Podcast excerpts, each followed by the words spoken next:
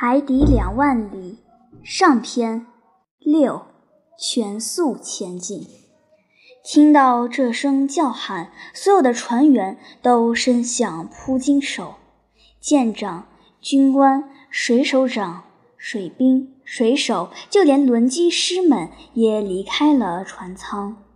司炉们也抛下了锅炉不管，停船的命令已经下达。林肯号只靠余力在滑行，可是黑夜沉沉，我暗自思忖：就算这位加拿大人的眼力再好，他怎么能看见？他能够看见什么呢？这时我的心都要跳出来了。然而尼德兰并没有弄错，我们大家很快都看到他指给我们看的那个物体。在距离林肯号右舷后半截两链的地方，海水好像是被水下面放出的阳光照亮了。这绝不是普通的灵光现象，这一点谁都不会搞错。正如一些船长曾经在报告中提到的那样，这头海怪强烈而又无法解释的光亮。这般强烈的光亮一定来自某种强大的光源，在海面上形成一个长长的椭圆形区域，圆心有一个炽热的焦点，放射出夺目的光芒。离焦点越远，光线就越弱。这只不过是许多灵光分子聚集在一起发光而已。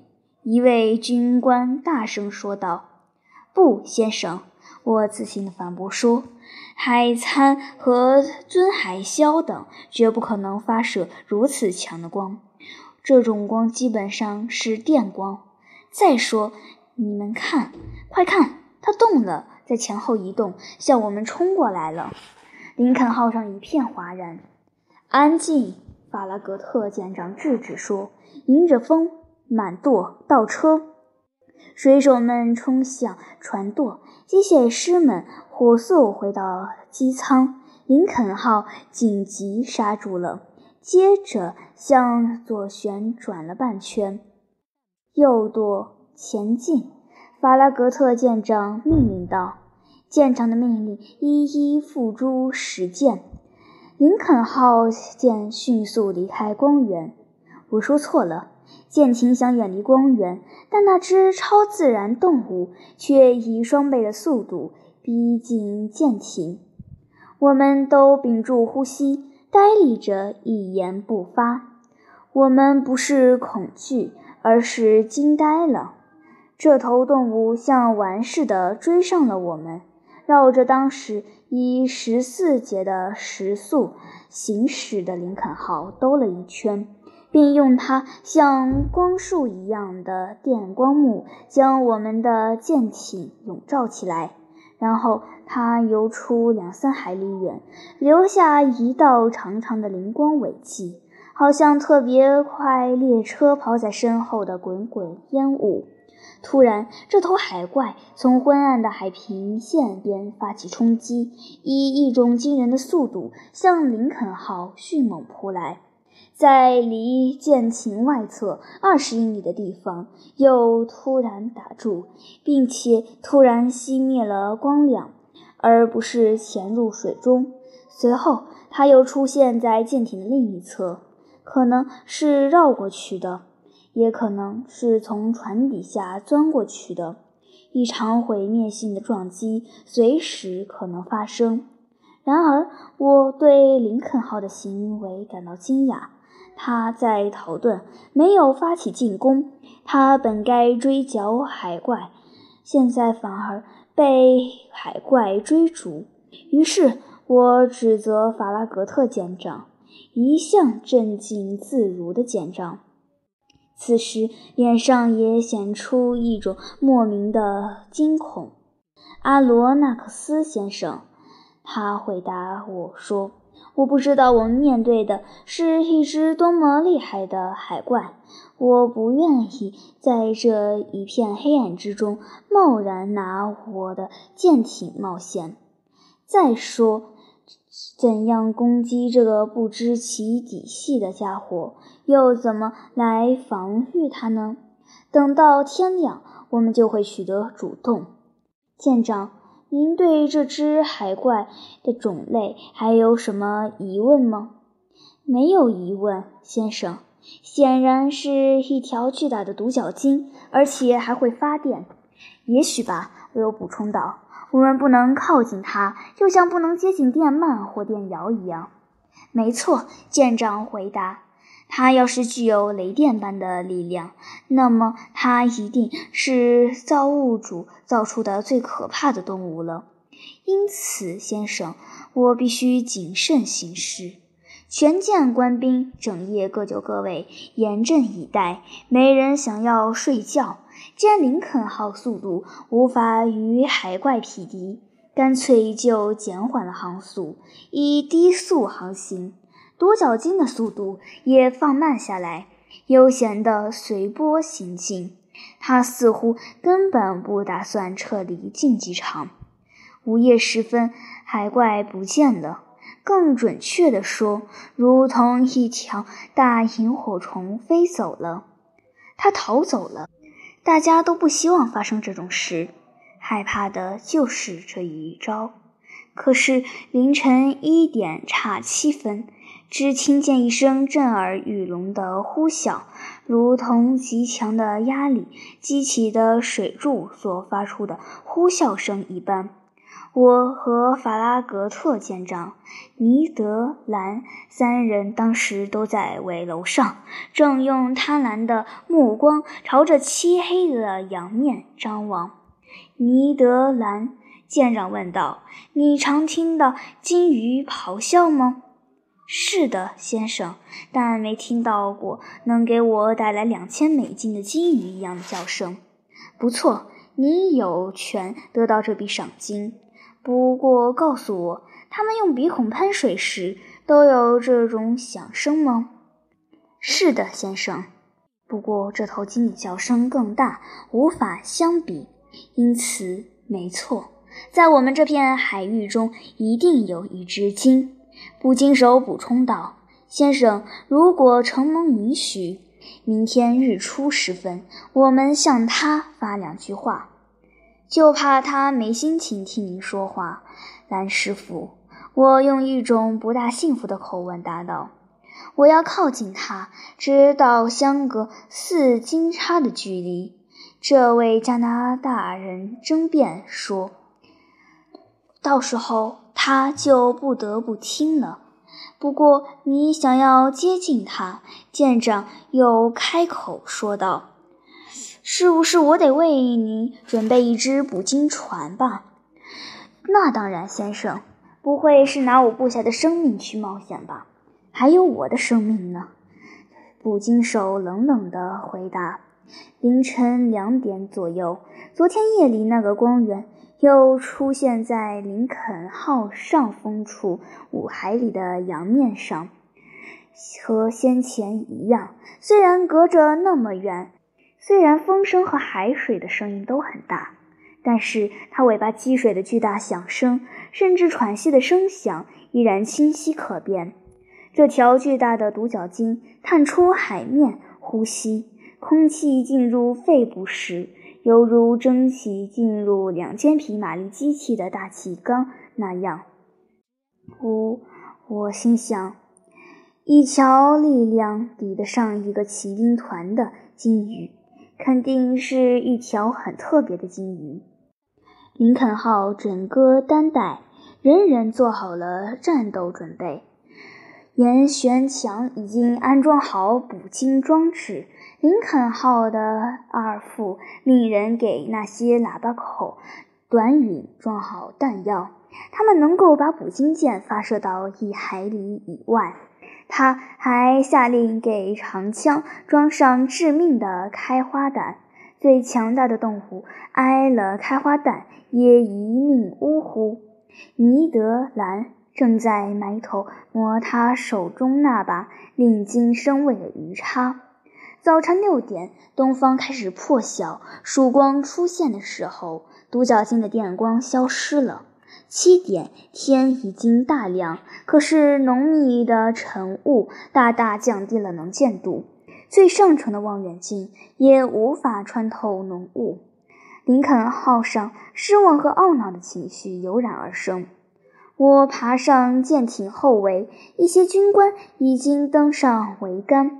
八点，洋面上雾气滚滚，晨雾渐渐散去，海面越来越宽。天空也变得明朗起来。忽然，尼德兰又像昨天夜里那一样叫起来：“他在哪儿？”在左舷右面。捕鲸手惊叫起来，所有的目光都投向他所指的方向。在距离林肯号一海里半的地方，一个长长的浅黑色躯体露出波涛，足有一米高。它的尾巴剧烈摆动，搅成一个巨大的漩涡。从来没有见过哪种鱼的尾巴能如此激烈地拍打海水。它所过之处，留下白浪滚滚的痕迹，划出一道长长的弧线。我们的驱逐舰靠近了鲸鱼，我随心所欲地观察它。香农号和赫尔维蒂号船的报告有些夸大了它的体积。据我估计，它的长度只有二百五十英尺。至于它的宽度，很难估计。但我就观察，我觉得它比例非常协调，非常完美。正当我在观察这个庞然大物时，两条水汽交融的射流从它的鼻孔喷薄而出，竖起了两道足有四十米长的水柱。它的呼吸方式把我深深地吸引住了。我最终得出结论：它属于哺乳纲单翼臀鱼亚纲鱼类金鱼目。科，至此我就无法再往下细分了。金鱼目共分三科：长须鲸、抹香鲸和海豚。独角鲸属于最后一科。这些科包括好几属，属又分成种，种又分成变种。它应该归入哪个科？属、种？变种，现在我还搞不清楚。但是我相信，在上天和法拉格特舰长的帮助下，我会完善我的分类工作的。全舰官兵都在焦急地等待着舰长的命令。舰长仔细观察了这头动物以后，派人叫来了轮机长。轮机长迅即跑来：“先生。”舰长问道。轮机长迅速跑来，先生，舰长问道：“蒸汽压力够吗？”“够了，先生。”轮机长答道。“好，加大火力，全速前进。”这道命令得到了三声欢呼。战斗的号角已经吹响。不一会儿功夫，林肯号舰上的两根烟囱喷吐出滚滚浓烟。甲板随着颤动，林肯号在螺旋桨的猛力推进下向前疾行，径直向那头海怪冲去。海怪亲任林肯号驶到一百码以内，仍不懈潜入水中，而只是慢慢后退，同林肯号保持一定距离。这样的追逐持续了三刻钟左右，林肯号没能靠近那头鲸。显然，照这样的追切，林肯号永远也追不上它。法拉格特舰长勃然大怒，手捻着下巴上稠密的胡须。尼德兰呢？他喊了一声。加拿大人奉命赶到。兰师傅，舰长问道。您没有改变主意，仍然建议我放出小艇吗？不必了，先生。尼德兰回答说：“因为我捉不到这家伙，除非他自愿被擒。”那怎么办呢，先生？如有可能，尽管开足了马力，我嘛，如蒙允许，我会爬到首科为之所上。等我们的船靠近金鱼时，我就将金叉投出去。就这么着，尼德·法拉格特舰长回答说。论机长，舰长喊道：“加大马力！”尼德兰爬到首科维之所上，炉火越烧越旺，螺旋桨每分钟旋转四十三转。蒸汽从节气阀溢出，测速仪被扔到了海里。林肯号此时的船速达到了十八点五海里，可是这只该死的动物也以每小时十八点五海里的速度移动。一小时过去了，林肯号一直保持着这样的速度追赶，就是追赶不上这头海怪。对于美国海军最快的一艘舰艇来说，这是莫大的耻辱。愤怒的情绪在官兵中蔓延，水手咒骂海怪，海怪却对此不屑一顾。法拉格特舰长这会儿不光是捻他的胡须了，而是用牙齿在嚼胡须。伦基机长再次被叫到舰长跟前。马力开足了没有？舰长问道。“是的，先生。”轮机长问道。“这气阀满负荷了，六个半大气压，将负荷增加到十个大气压。这纯粹是一道美国式的命令，恐怕在密西西比河上甩开对手的船只都不会这样做的。”贡赛伊。我对站在我身边的忠实仆人说：“你是不明白，我们的船可能会爆炸。”先生高见，贡赛伊答道：“我认为有这种可能，不过倒也并不乐意冒这个险。进气阀已经处于满负荷状态，炉膛里加满了煤，鼓风机把炉膛的煤吹得直冒火焰。”林肯号又加快了攻速，桅杆一直在颤动到底座，烟囱太细，滚滚的浓烟勉强挤出来。测速仪又一次被扔到了海里。多少舵手？法拉格特舰长问道。十九点三海里，先生。把炉火烧到最旺。论机长听从了命令。气压表显示达到了十个大气压，可是那条金鱼似乎也加大了马力，因为它改用十九点三海里的时速前进，居然毫无难色。多么惊心动魄的追赶！我无法描绘我的感情，我从头到脚都在颤抖。尼德兰手握金叉，坚守着岗位。